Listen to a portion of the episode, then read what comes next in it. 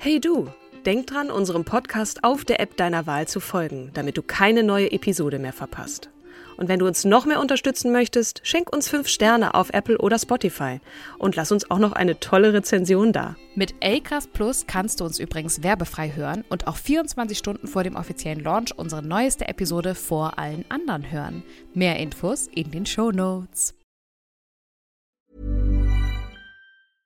Mother's Day is around the corner. Find the perfect gift for the mom in your life with a stunning piece of jewelry from Blue Nile. From timeless pearls to dazzling gemstones, Blue Nile has something she'll adore. Need it fast? Most items can ship overnight. Plus, enjoy guaranteed free shipping and returns. Don't miss our special Mother's Day deals. Save big on the season's most beautiful trends. For a limited time, get up to 50% off by going to BlueNile.com.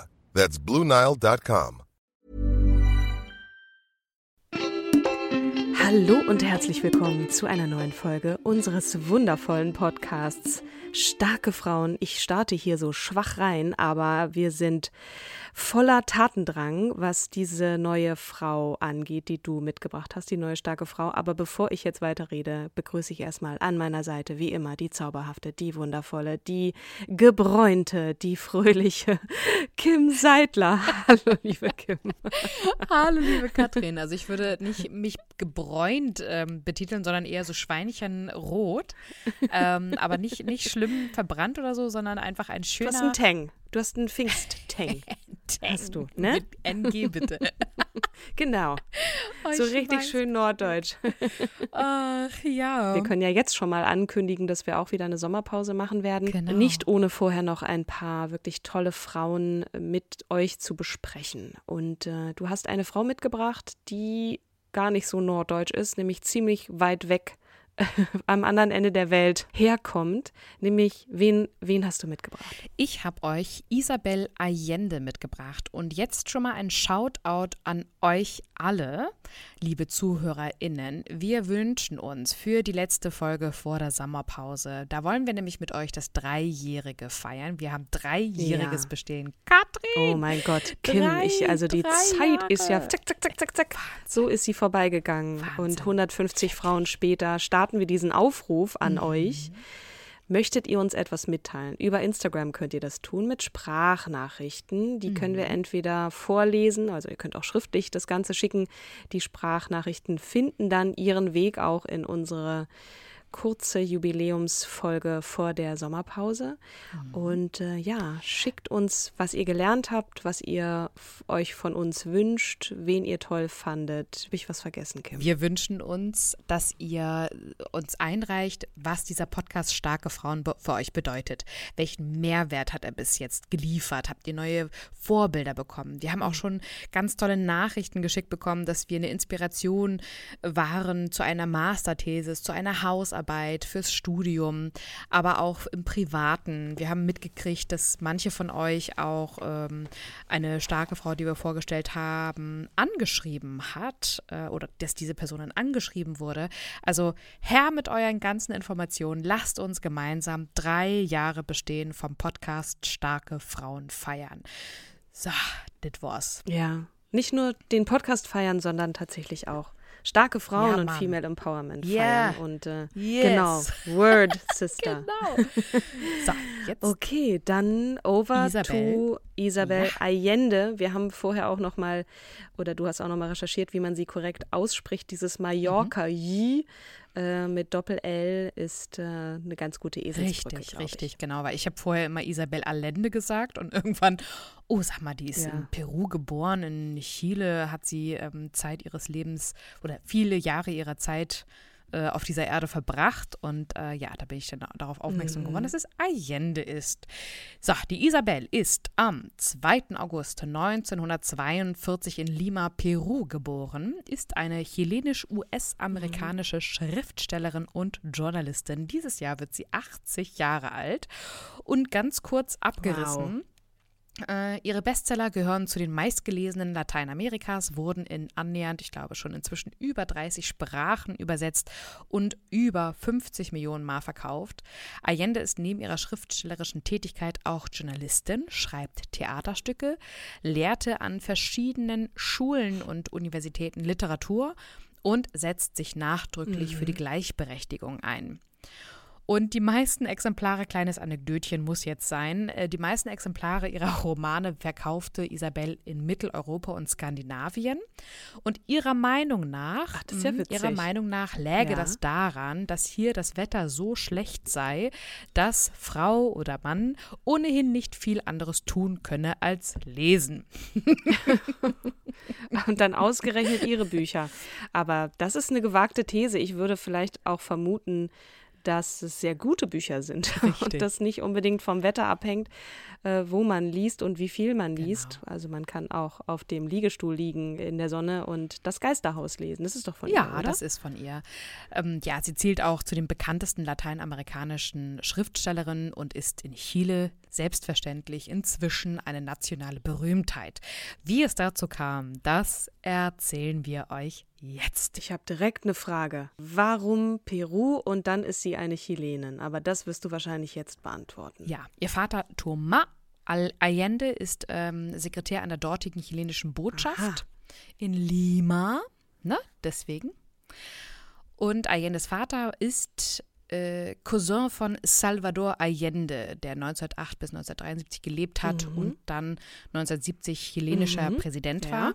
bis er beim blutigen Putsch 1973 ums Leben kam. Da kommen wir aber noch dazu. Also ist Isabel Allende Nichte zweiten Grades von Salvador Allende und die Cousine ja. zweiten Grades von dessen Tochter, der gleichnamigen mhm. Politikerin Isabel Allende. Ah. Das macht so. die Verwirrung perfekt, aber gut. Schön, das freut mich sehr. Ich wollte gleich mal politisch korrekt äh, hier das einordnen. Mhm. Aber jetzt verstehst du, warum sie äh, in Lima geboren ist. Ja. Die Mutter Francesca Iona, genannt Panchita, stammt aus Santiago, ist oder soll künstlerisch begabt und äh, attraktiv gewesen sein. Sie ist bestimmt immer noch attraktiv. Ich weiß gar nicht, ob sie noch lebt, aber eigentlich ist sie auch die härteste Lektoratin ihrer Tochter. Da mhm. kommen wir aber auch später dazu. Mhm. Und ähm, wird auch gerne Doña Panchita genannt, ist die Tochter von Augustin, Iona Cuevas und Isabel Barros Morera. Ich weiß nichts weiter dazu, ich konnte, habe nichts weiter zu den beiden Eltern gefunden. Spannend ist aber, dass das der Großvater ist, ähm, in dessen Haus Isabel als Kind viel, viele Jahre verbracht hat ähm, und was die Basis vom Geisterhaus ist. Ja, ich erinnere mich. Mhm. Dunkel. Ich habe das Buch nicht gelesen, aber den Film gesehen. Ach, spannend. Mhm. Ähm, deswegen dachte ich, äh, recherchiere ich nochmal, wer, wer der Großvater war. So, die Isabel, ähm, die Mama und Papa von Isabel, die sind nicht sonderlich glücklich miteinander. Ähm, die Eltern von der Mama, also waren nicht, die, die waren sehr konservativ und sehr katholisch mhm. und waren auch gegen diese Ehe gewesen, denn der unkonventionelle Thomas Allende ist ein Atheist und ein Freimaurer. Freimaurer habe ich auch nochmal schnell für euch nachgelesen. Das äh, besagt, dass die fünf Grundideale der Freimaurerei Freiheit, Gleichheit, Brüderlichkeit, Toleranz und Humanität sind. Mhm. Und er hatte noch dazu einen sehr extravaganten Lebensstil und konnte nicht so gut mit Geld umgehen. Die mhm. Eltern ähm, entstammen aber der, ähm, ja, der, der Oberschicht. Eines Tages verschwindet, ich muss auch nochmal dazu sagen, also FemBio hat unfassbar großartig über die Biografie von Isabel Allende geschrieben. Ich mhm. habe mich hauptsächlich ähm, hier entlang gehangelt und habe dann immer das, wo ich dachte, oh, das finde ich aber spannend, das muss ich jetzt nochmal nachrecherchieren oder nochmal ergänzen. Ähm, also richtig geiler Job, wenn ihr auch nochmal Biografien sucht und sagt, ich brauche mal irgendwie einen Anhaltspunkt. Klar, es gibt immer Wikipedia, aber FemBio macht auch einen extrem tollen Job. Die kommen natürlich so, auch in die Shownotes, die Links. Also ja, den Link kommt gerne in die. Genau, genau. Also der, der Papa lässt eines Tages Mutter Panchita mit den drei Kindern sitzen. Also Isabel ist das älteste Kind, die war damals drei Jahre alt und dann hat sie noch zwei jüngere Brüder. Ähm, Francisco, der war damals anderthalb Jahre alt und Juan, der war gerade mal knapp zwei Monate alt. Mhm. Und da sagt der Vater, nö, kein Bock mehr und haut ab. Das war natürlich ein super Skandal. Äh, glücklicherweise sind ihre Eltern äh, sehr, sehr gut vernetzt ähm, von der Mama. Und so hat sie dann Ramon Huidobro, es ist ein, auch ein Diplomat, äh, der hat sie dann ähm, ja, geleitet zu ihren Eltern nach Santiago zurück. Mhm. Ramon und Francesca, also die Donna Panchita, sie taucht auch später in einem Buch so auf ähm, von, von Isabel. Die verlieben sich dann ineinander, aber er muss zurück nach Lima. Mhm. Und ähm, ich habe dann mir die, die Distanzen angeguckt. Also das Au mit dem Auto in der heutigen Zeit ähm, würdest du 40 Minuten zwischen Lima und Santiago. Oh, das ist ja nicht weit. Wahrscheinlich Nö, wahrscheinlich machen die das dann auch und mhm. heimlich, denn ähm, nach ein paar Jahren kommen sie zueinander. Aber erst einmal lebt Isabel dann bis zu ihrem zehnten Lebensjahr, also ganze sieben, acht Jahre, dann in dem großen, verwinkelten Haus der Großeltern im feinen Stadtteil Providencia. Mhm das später zum Vorbild für Isabels Debütroman Das Geisterhaus werden soll. Als Isabel acht Jahre alt ist, stirbt die Oma Mm, mit 53 Jahren, warum konnte ich nicht recherchieren, aber es war 1950. Und in dieses Zusammenleben mit dem Großvater ist, äh, so schreibt sie, dann sehr geprägt von den Lebensprinzipien Fleiß, Ehrgeiz, Selbstdisziplin und Streben nach Perfektionismus, Freiheit und Unabhängigkeit. Mhm. Und äh, es gibt so ein Zitat von dem Großvater, verlass dich ausschließlich auf dich selbst angeblich, also sie beschreibt ihre Kindheit eher als einsam und hat sich sehr viel mit äh, in die Bücher zurückgezogen. Mhm. Wobei sie später auch sagt, naja, also es gab immer diese Kitsch-Romane im Radio mhm. und die haben sie auch extrem geprägt dieses Kunterbunte, ähm, was der leibliche Vater von Isabel ja sozusagen mitbrachte, dieses freiliebige, liebende, ähm, das wird sie später, damit wird sie später konfrontiert mit Venezuela. Und sie mhm. beschreibt dann diesen Clash zwischen Chile, was halt stark katholisch war, stark konservativ und dann im Venezuela zu sein, in diesem Kunterbund, ähm, das war für sie sehr herausfordernd. Mhm. Mm als Ramon, das ist ja der, der, äh, der Diplomat aus Lima, der die Familie rübergebracht hatte zu den Großeltern nach Santiago, der kriegt in La Paz 1953 eine Stelle ähm, als Botschaftssekretär. Mhm. Und das ist dann auch der Anlass. Und La Paz ist dann wieder nur 30 Minuten entfernt vom Geisterhaus und ihrem Opa. Mhm. Ähm, aber das ist dann der Moment, wo Panchita mit den Kindern zu ihm zieht. Also ihre Mama mit den drei Kindern. Mhm.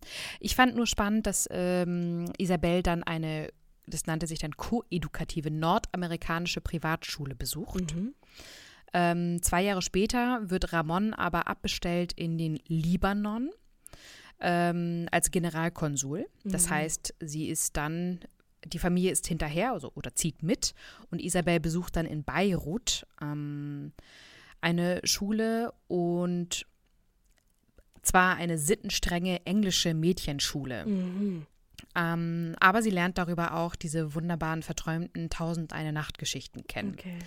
Dann bricht 58 die Libanon-Krise aus und die Kinder mit Mama werden zurückgeschickt nach Santiago, wo Isabel dann äh, dort die Schule abschließt. Mhm. Also sehr bewegtes Leben. Ähm, nach dem Schulabschluss weiß sie nicht ganz, wo sie was sie machen will, wo sie hin will und ihre Idee, also sie fantasiert, fantasiert ist jetzt meine Interpretation, aber sie idealisiert die Hausfrau. Mhm. Und ihr großer Traum ist es, Kinder zu bekommen und als Hausfrau zu leben. Aha. Das macht sie dann. Mhm. Ähm, aber erst einmal macht, also geht sie aus Langeweile eine Stelle oder nimmt sie eine Stelle an als Sekretärin im Santiago äh, Büro der FAO, das ist äh, die Ernährungs- und Landwirtschaftsorganisation der Vereinten Nationen. Mhm. Und äh, sie interessiert sich übrigens überhaupt nicht für Politik. Mit 20 heiratet sie dann den Studenten der Ingenieurwissenschaften Miguel Frias. Mhm. Trauzeuge ist der Cousin ihres Vaters, äh, Salvador Allende, weil er auch ein guter Freund von Ramon ist. Aha. Ja, Isabel arbeitet äh, dann inzwischen in der Pressestelle der FAO und muss ihren Chef per Zufall bei einer Fernsehsendung äh, vertreten. Daraufhin bekommt sie eine Woche später einen wöchentlichen Sendeplatz. Mhm. Sie beginnt eine journalistische Laufbahn, plötzlich, einfach so, ne, per mhm. Zufall. Und als sie dann 21 Jahre alt ist, im Jahr 63, wird die Tochter Paula geboren. Mhm. Es gibt ja auch ein Buch von ihr, Paula, aber später dazu mehr. Mm, die Familie bereist dann Europa und lebt zeitweilig in Brüssel und Genf. 66 dann mit der Geburt des zweiten Kindes ziehen sie nach Chile zurück. Ihr Sohn Nicolas äh, kommt zur Welt. Ja, also wie schon erwähnt, sie versucht sich als Hausfrau auch. Sie versucht ähm, äh, damit ne, die, dieses äh, hochstilisierte Leben. Aber es ist totlangweilig. Also es ist überhaupt nichts für sie. Mhm. Und äh, sie engagiert sich dann als Journalistin und auch als Frauenrechtlerin. Sie gründet mit anderen Frauenrechtlerinnen die Zeitschrift Paula, mhm. welche die bis dahin einzig feministische Zeitschrift Chiles war. Und darin schreibt sie für die Volksfrontregierung. Die Volksfrontregierung, auch Unidad Popular, UP, ähm, war ein Wahlbündnis von linken chilenischen Parteien und Gruppierungen, ähm, das 69 gegründet wurde. Im Bündnis vertreten waren die Sozialistische Partei Chiles, die Kommunistische Partei, die Radikale Partei, die Sozialdemokratische Partei, die Bewegung der Einheitlichen Volksaktion, ähm, die Unabhängige Volksaktion, die Christliche Linke Partei Chiles. Also ein richtiges, wow. krasses gemischtes Bündnis. Kunterbund. Die haben sich dann Und? zusammengeschlossen, um gemeinsam diese Power, eigentlich diese linke Power zu bündeln, ne? Was ja ganz schlau ist eigentlich. Ja, sozialistische, kommunistische, also äh, ja. gar nicht nur nur Linke, sondern und auch die christliche naja, linke schon, Partei. Ne? Also es ja, ist halt schon links. ein bisschen. Äh, ja, ist alles links. Ja, es genau. Also pass auf. Äh, warum muss ich das so ausführlich erklären? Weil bei den Präsidentschaftswahlen am 4. September 1970 bekam der UP, der Unidad Popular, also Volksfront-Regierungskandidat Salvador Allende mit 36,3 Prozent die meisten Stimmen. Mhm. Somit wurde er dann zum 24. Oktober ähm, vom Nationalkongress in einer Stichwahl zum chilenischen Präsidenten gewählt mit den Stimmen der Christdemokraten. So, das ähm, alles ne, der gleiche Nachname, mhm. man ist nur um die Ecken miteinander verwandt, das hat aber Auswirkungen auf ihr Leben. Das heißt aber, sie so. hat mhm. den Namen Allende, ist ja ihr Geburtsname. Den hat sie auch ja. in ihrer Ehe mit Mann Nummer eins nicht abgelegt. Sie hat ihn auch immer ja, noch. Ja, du, du, hast dann immer Doppelnamen. Ach so, Doppelnamen, okay. Genau. Also sie hieß dann, glaube ich, zeitweilig Allende Frias. Mhm. Äh, dann, äh, das ist in der, also dieses nicht so in der Struktur der Nachnamen, da hätte ich mich ein bisschen besser vorbereiten können. Jetzt äh, tappst du mich. Aber in der Struktur der Nachnamen sind es dann häufig Doppelnamen, die halt mhm. darauf hindeuten, wer kommt von der Mutter, also wer ist die Mutter, wer ist der Vater. Ne, bei uns legst du den Namen ja ab. Ja. Wenn ich mir meine Historie so angucke, dann sind Meistens es auch mal ganz hat viele man den abgelegt. Ne? Ähm, genau. Ja. Besonders als Frau, das war ja klassisch traditionell hier oder ist teilweise auch immer noch klassisch traditionell. Aber so, in der Zeit war sie auch verantwortlich für die humoristische Kolumne The Impertinenz Benz, Herausgeberin der Kinderzeitschrift Mampato in Santiago de Chile und schrieb 1973 für die Filmzeitschrift Magazine Ellas. Des Weiteren war sie für Kanal 7 und 13 des chilenischen Fernsehens tätig und moderierte Sendungen, die sich großer Beliebtheit erfreuten, unter anderem Conversando con Isabel Allende, Gespräch mit Isabel Allende, sowie Interviews, Reportagen und Diskussionsrunden. Sie veröffentlichte noch zwei Kindergeschichten, La Abuela Panchita und Lauchas y Lochones, gleichfalls eine Sammlung von Kurzgeschichten. So, also deswegen kam dann noch das Angebot für die Paula zu schreiben. Ähm, du sprichst das übrigens super richtig. aus, finde ich. Ja, so mein Schulspanisch kommt dann irgendwie zwischendrin noch. Hast du Spanisch hoch. gehabt in der Schule? Mm. Ah, ähm. daher kommt das. Verstehe. Ja, also, Und, also jetzt noch mal kurz für mich ja. zum Verständnis.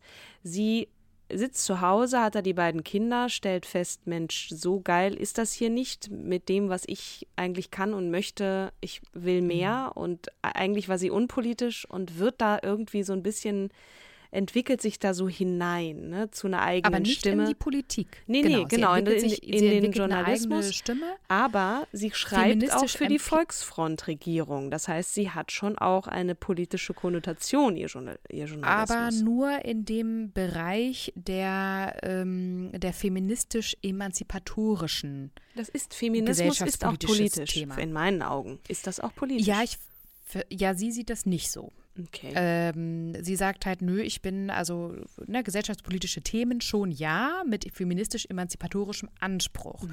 Und das war es dann auch. Also das ist so das Themenfeld, wo sie sagt, da drin war ich aktiv mhm. und ich bin nicht politisch, deswegen äh, haut sie auch später nicht ab ins Exil, als es eigentlich schon darum geht, als Allende ins Exil abhauen zu sollen. Ähm, so, ihr Problem ist aber bei der ganzen Geschichte ihres Journalismus, dass sie Wahrheit und Fantasie angeblich nur schwer voneinander trennen kann und auch gelegentlich InterviewpartnerInnen Worte in den Mund gelegt haben soll, die diese nie gesagt haben. Aha. Der Schriftsteller Pablo Neruda hätte ihr geraten, den Journalismus aufzugeben und Schriftstellerin zu werden, da das hier überhaupt kein Problem ist, mhm. wenn du Fantasie und äh, Realität so ein bisschen miteinander abmischen würdest. Aber sie hat ihn halt für verkalkt gehalten und gesagt, nö, also pff, ich mache ja mein Ding weiter, ich bin modern und ähm, ne, also ich mache sogar hier eine Comedy-Sendung beim staatlichen Fernsehen, hat Talkshows und so weiter. Also mhm. hat auch äh, Theaterstücke und zwei Musicals geschrieben. Also in Chile kannte sie Magazin. Nun jeder. Aha. Dann am ne, 1970 ähm, hat der Cousin zweiten Grades Salvador Allende dann unter seiner Regierungskoalition ähm, diverse Veränderungen angestrebt, ähm, nämlich die Mindestlöhne wurden erhöht, die Krankenversorgung wurde verbessert, innerhalb eines Jahres wurde die Kindersterblichkeit um 20 Prozent gesenkt, die wow. Miethöhen wurden eingefroren, eine Landreform eingeleitet und die Kupfer Minen und andere Bodenschätze, Banken sowie die Salpeter-, Eisen- und Stahlindustrie wurden verstaatlicht. Mhm. So, Du kannst dir vorstellen, dass die US-amerikanische Regierung das überhaupt nicht witzig fand. Ja? Und die wurde sich mit der chilenischen Oberschicht sehr schnell einig. Nach Kuba darf nicht auch noch Chile kommunistisch werden. Und so wurde mhm. dann mit Hilfe der CIA ähm, geholfen, dass Augusto José Ramón Pinochet Ugarte, General Pinochet auch genannt, 1973 den Militärputsch erfolgreich ähm, durchführen konnte, bei dem Salvador Allende ums Leben kommt. Tausende von Menschen wurden mhm. gefoltert, umgebracht und wurden, sind einfach verschwunden. Dann sind viele AnhängerInnen Salvador Allendes ins Exil gegangen und im gleichen Jahr, das klingt jetzt ein bisschen merkwürdig, wurde aber ihr The Theaterstück El Embajador in Santiago uraufgeführt, also Isabels. Ne? Und Isabel hat auch gesagt, mhm. nö, also ich sehe überhaupt keinen Anlass, ins Exil zu gehen, weil ich unpolitisch bin. Ja? Und meine Arbeit mhm. ist das auch. Genau, also sie geht nicht, aber sie hilft, Verfolgte zu verstecken, ihnen Ausweispapiere zu besorgen und äh, sie in ausländische Botschaften zu bringen.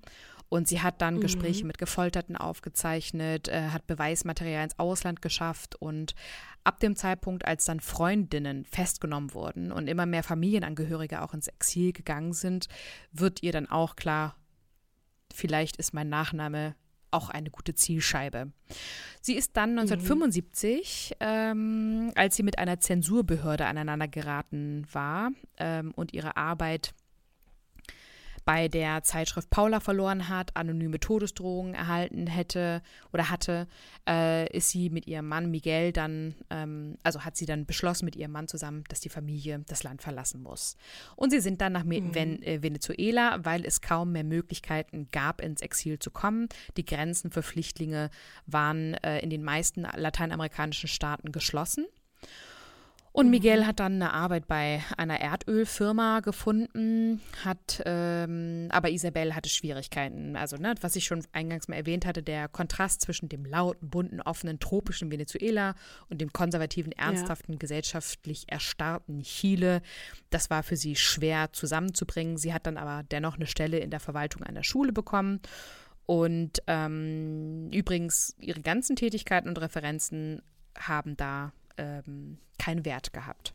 Das kennen wir auch von mhm. hier, also wenn, wenn ähm, politische Geflüchtete, ich erinnere noch, ähm, damals war ein, ein Freund von mir mit seiner Familie ähm, zum Tschernobyl ähm,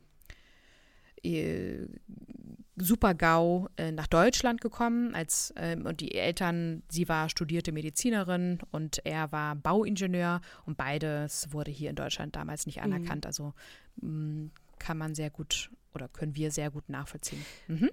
Und das, obwohl ja hier die gleiche Sprache gesprochen wird, nichtsdestotrotz eine andere Länder, andere Systeme. In Europa, zumindest auch in der EU, ist es zum Teil einfacher, weil du ja mit dieser Bologna-Reform auch eine und diesem Bachelor-Master-System auch eine Form von Einheitlichmachung. Inzwischen. Von, inzwischen Na, hast. aber die genau, aber wir ja auch reden von ja hier von, von 1975, 70er ja. Jahre und, und 80er Genau. Jahre, ähm, beziehungsweise da noch äh, 70er Jahre. Und ähm, ja, das ist äh, Genau. äh, Mist. Also, um es mal äh, lapidar zu formulieren. In Venezuela blieben sie dann 13 Jahre. Sie arbeitete auch noch für die Zeitung El Nacional äh, in Caracas und als Lehrerin an einer Schule. Und dann Mhm. gab es das große Projekt, das Geisterhaus, und das war ein langer Brief eigentlich, also die Basis war ein langer Brief an ihren sterbenden Großvater. Ähm, Und die, der Roman, also ihr Debütroman, das Geisterhaus, äh, Geisterhaus erzählt ja die Familiengeschichte mh, und die Geschichte ihres Landes und soll eigentlich den Kummer und ihr Heimweh bewältigen helfen. Ähm, das war Wahnsinn, weil es waren 500 Seiten einer, Ja. einer Unbekannten letztlich. Also Isabel Allende war damals ja nicht bekannt, also war in Chile bekannt. Äh, doch kein Verlag wollte sie. Und es gab dann Carmen Balcells, Balcells, glaube ich, Literaturagentin aus Barcelona, die dann ähm, mit einem Trick ähm, das Geisterhaus 1982 in einem spanischen Verlag erscheinen lässt. Und Isabel ist zu diesem Zeitpunkt 40 Jahre alt. Und ihr Großvater, der diesen langen Brief dann ähm, ursprünglich erhalten hatte, starb 1981 im Alter von 99 Jahren. Und dann kommt Der Eintrag, der Wi- Wikipedia-Eintrag von Das Geisterhaus ist übrigens länger als der von Isabel Allende. Ähm, ganz interessant. Also dieses Buch ist ja auch so eingeschlagen, auch in, in Deutschland. Ja. Ne? Also ja, auf jedem Tisch habe ich das gesehen, in, in den Zuhausen von Freundinnen und Freunden. Also ja, das hat irgendwie gefühlt jeder gelesen. Und jetzt kommen wir im Endeffekt auch äh, zum Leben als Schriftstellerin, zu ihrer zweiten Liebe mit Green Card habe ich das Kapitel genannt. Warum habe ich das Ja. Kapitel so genannt? Also die schriftstellerische Karriere von Isabel beginnt in Europa, die sich dann mit Von Liebe und Schatten 1984 und Eva Luna 1987 fortsetzt. Ähm, übrigens in Lateinamerika kommt dieser große Erfolg erst viel später an. Und sie kann es sich aber leisten, die Arbeit dann in der Schule aufzugeben. Und sie trennt sich von Miguel 1987, weil sie sich auseinandergelebt hätten. Und dann geht es los, die große Lesereise anzutreten. Und dann in Kalifornien, also USA, lernt sie dann den Rechtsanwalt William Gordon kennen und zieht dann auch wenig später zu ihm nach San Rafael in der Nähe von San Francisco. Und auf ihr Drängen heiraten sie dann auch äh, zügig, denn das Touristenvisum ähm, sollte bald ablaufen. Und deswegen habe ich so scherzhaft äh, die Green Card genannt. Äh, ich habe übrigens dann nochmal mir San Rafael in Kalifornien angeguckt und ähm, habe dann so eine so einen Artikel gesehen, äh, wo 2018, weil sie dann, die Ehe ist dann 2018 ähm, in die Brüche gegangen, also hat einige Jahre gehalten.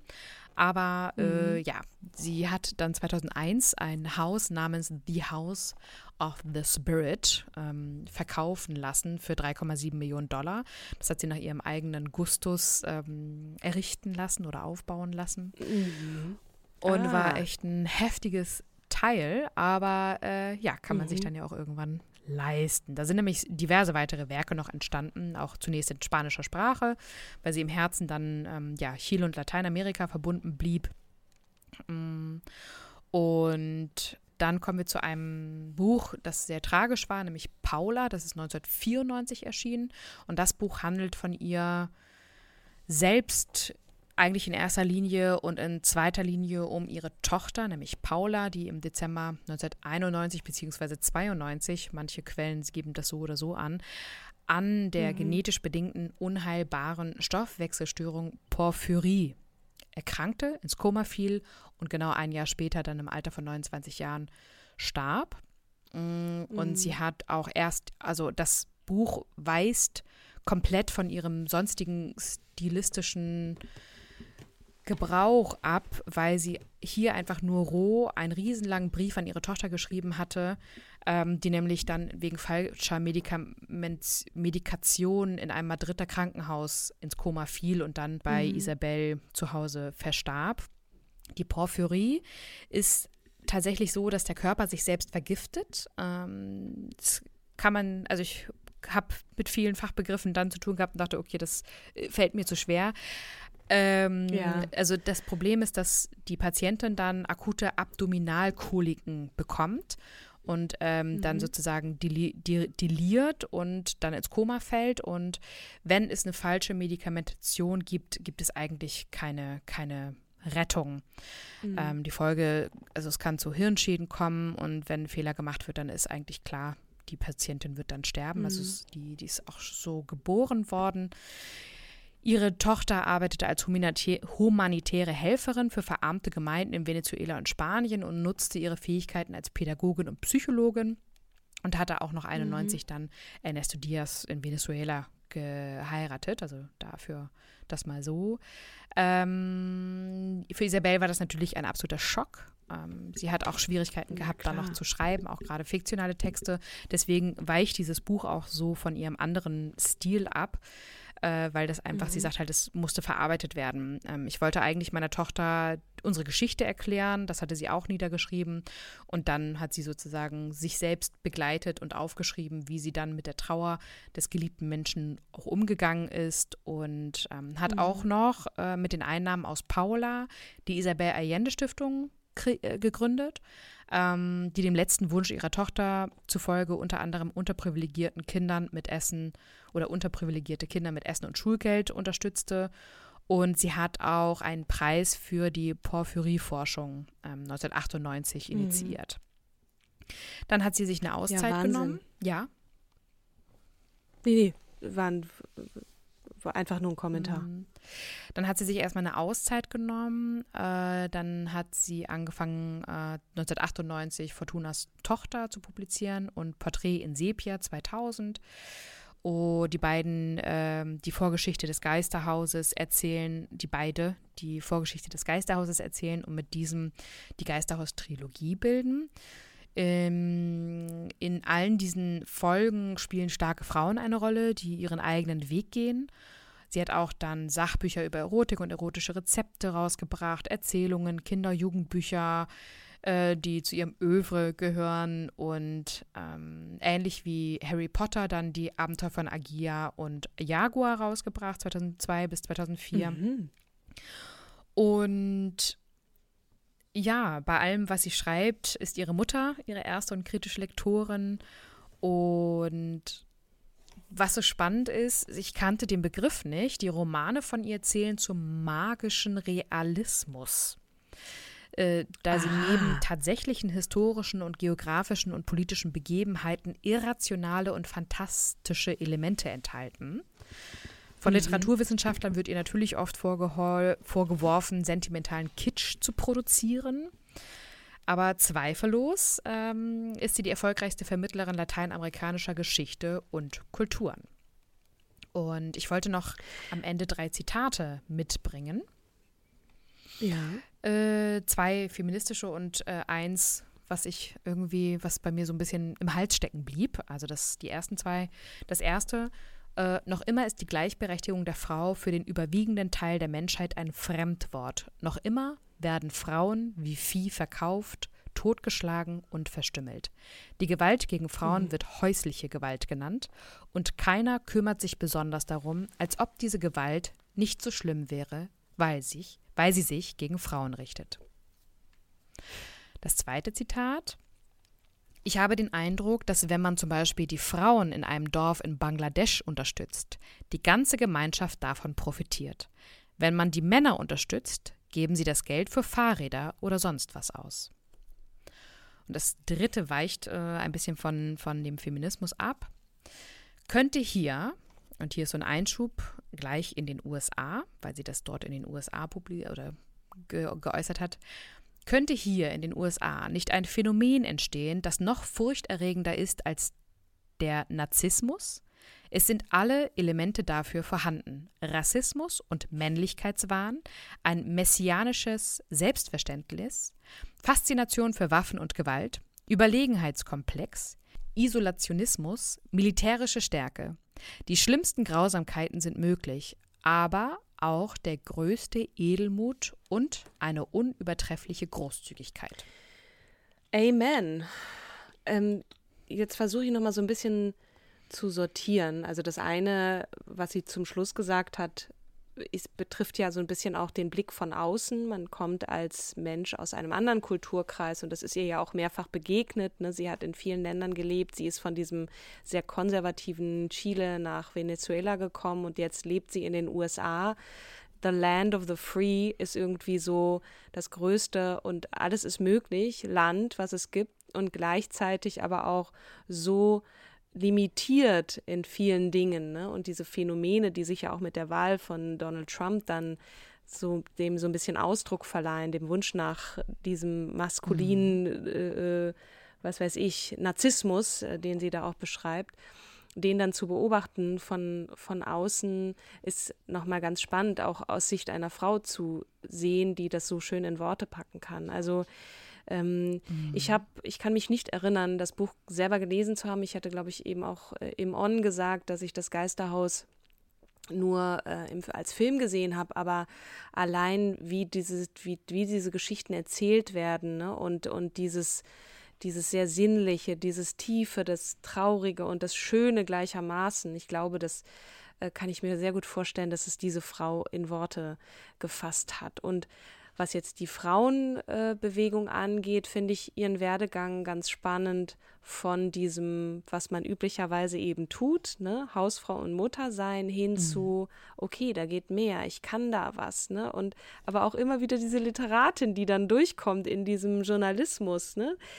Da Dinge dann mhm. auszuschmücken und Leuten Dinge in den Mund zu legen, weil man selber meint, dann ist die Geschichte interessanter, was natürlich eine Todsünde im Journalismus ist und dass das dann, dass sie da so trotzdem ihren Weg findet, dann hin in die Literatur, in die Schriftstellerei, äh, finde ich ganz toll. Mit einem bisschen politischem durch den Feminismus und dann kommen da noch diese ganzen Schicksalsschläge dazu und den Verlust auch geliebter Menschen ähm, eine wahnsinnig vielseitige, ich fasse zusammen für mich, lange Rede, kurzer Sinn, spannende, tiefgründige, schillernde, wundervolle Frau, von der ich, und das ist jetzt Note to Self, das muss ich mir jetzt aufschreiben, äh, ein Buch zu lesen gilt. Also das, das muss ich mir, ich musste mir, glaube ich, das, das Geisterhaus auf jeden Fall nochmal mm. vornehmen, als Buch.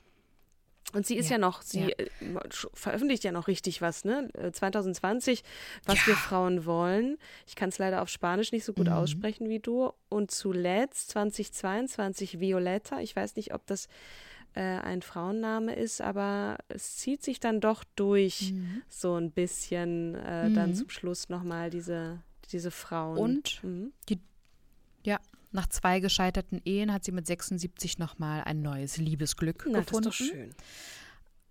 Mit Roger und äh, sagt ganz ernsthaft, oder nee, was heißt ernsthaft, sondern sie sagt halt, ähm, Liebe im Alter sei auch nicht anders als bei Teenagern, erklärte sie, mit dem Unterschied, man vergeude die Zeit nicht mehr für Engstirnigkeiten und Gehässigkeiten. Lieber, Liebe im Alter ist wie ein Schrei nach Leben, sie ist sehr besonders, weil du weißt, dass der Tod nicht mehr weit entfernt ist erwartet auf dich. Wir sind uns der Zeit, die wir noch haben, sehr bewusst. Und das macht das Leben doch so schön, dass man weiß, dass man sterben muss. Das ist jetzt irgendwie ein komischer Satz, aber wenn du das weißt, diese Endlichkeit, mhm. dann kannst du vielleicht auch jeden Tag wirklich genießen und, und die Momente, die schönen Momente festhalten. Toll. Äh, ja, tolle Frau. Ich bin, ich, ich meine, sie hat uns jemand vorgeschlagen, aber ich habe auch gerade noch mal geguckt. Ich finde die Person leider nicht. Äh, wer auch immer es war, vielen Dank für den Vorschlag, äh, mhm. Isabel Allende vorzustellen. Und danke an dich, liebe Kim, dass du meine Unterbrecher auch so ertragen hast und ähm Ach, um Gottes Willen dafür das ist ja das ist ja eine ja. Unterhaltung hier sonst äh, wäre der Post Podcast ja auch ja. langweilig ohne dich macht das oh. Leben keinen Spaß, Katrin. Kleines Kontrastprogramm und doch auch irgendwie nicht. Dann nächste Woche mit Shirin David, eine Frau, von der man vielleicht sofort eine Meinung hat und ihr werdet überrascht sein. Ich habe meine Meinung auf jeden Fall geändert, nachdem ich mich ein bisschen mit dieser sehr, ja, ich nenne es jetzt mal einfach, wie es ist, Plastikfassade, nachdem ich dahinter geblickt habe und auch ihre Geschichte ein bisschen besser mhm. kennengelernt habe, ähm, muss ich sagen, wirklich, sie gehört hier in diesen Podcast und trotzdem können wir gerne auch diskutieren über diesen von ihr gelebten und neuartigen Feminismus. Ähm, bin ich sehr mhm. gespannt auf nächste Woche, was du meinst zu dieser Frau und genau. ich auch. Ja. Und bombardiert uns mit euren Sprachnachrichten, was ihr was für einen Mehrwert euch dieser Podcast Sehr bringt. gerne. Macht's gut, bleibt gesund und bis zum nächsten Mal. Und bis zum nächsten Mal. Tschüss.